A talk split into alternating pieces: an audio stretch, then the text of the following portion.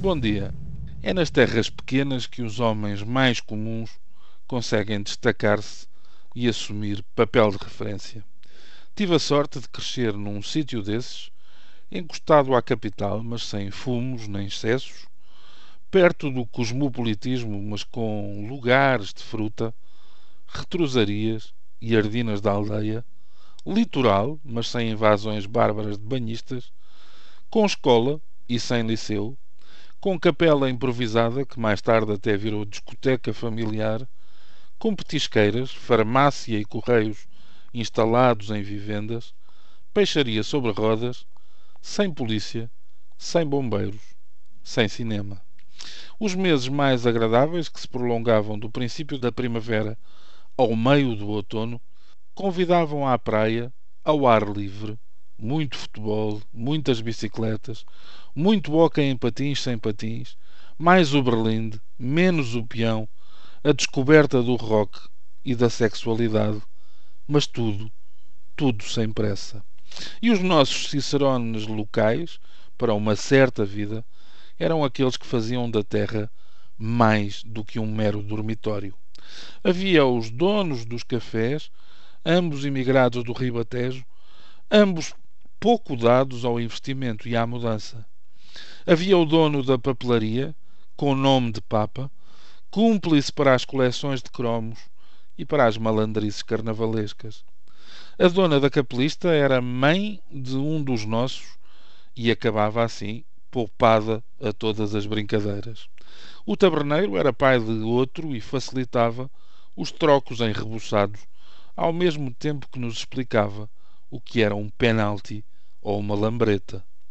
Os donos das oficinas eram façanhudos e as forças combinadas das respectivas proles eram dignas de respeito e de receio.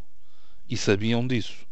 O filho do patrão da cromagem, meu colega de escola primária, comia as folhas dos cadernos à falta de merenda.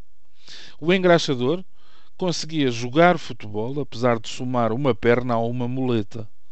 Mas a sua especialidade eram os ditos e os versos como estes. Abel matou Caim, Vasco da Gama aos piratas, também o pó rintintim mata pulgas e baratas. O erro bíblico não o perturbava e de caminho dava-lhe jeito para as rimas. Depois, depois havia o Jerónimo, corpo de homem, cabeça de criança, vítima de um daqueles atrasos que nos apavorava, mas que nele nem sequer nos perturbava. Sempre o conheci careca, raras eram as ocasiões em que falava ou sorria. Gostava de jogar à bola conosco, não se importando com a regra que a sua presença impunha. Ele não podia rematar, estava proibido para não desequilibrar e, sobretudo, para não magoar os mais pequenos. Viu chorar de cada vez que um cão era atropelado na marginal e muito naquele ano em que uma madame qualquer fez cruzada de envenenamento aos gatos. Um dia, sem mais assunto, expliquei ao Jerónimo que ele tinha o nome de um nobre chefe dos Apaches, um índio que tinha defendido os seus. Ele lá percebeu o que podia e que podia haver bons que não eram cowboys. Quando se cruzava comigo, acordava o código inerente, imitava, sem grande perícia, diga-se, os gritos dos índios, ritual que me custou algumas justificações a terceiros desconfiados. Chegou a ser herói local quando, sem pensar muito bem no que fazia, salvou dois pequenos irmãos do afogamento. Soube, agora que morreu o Jerónimo, em estado de indigência, sozinho, se calhar tão assustado como assustador. O taberneiro, o dono da papelaria e o engraxador dos versos também já foram todos.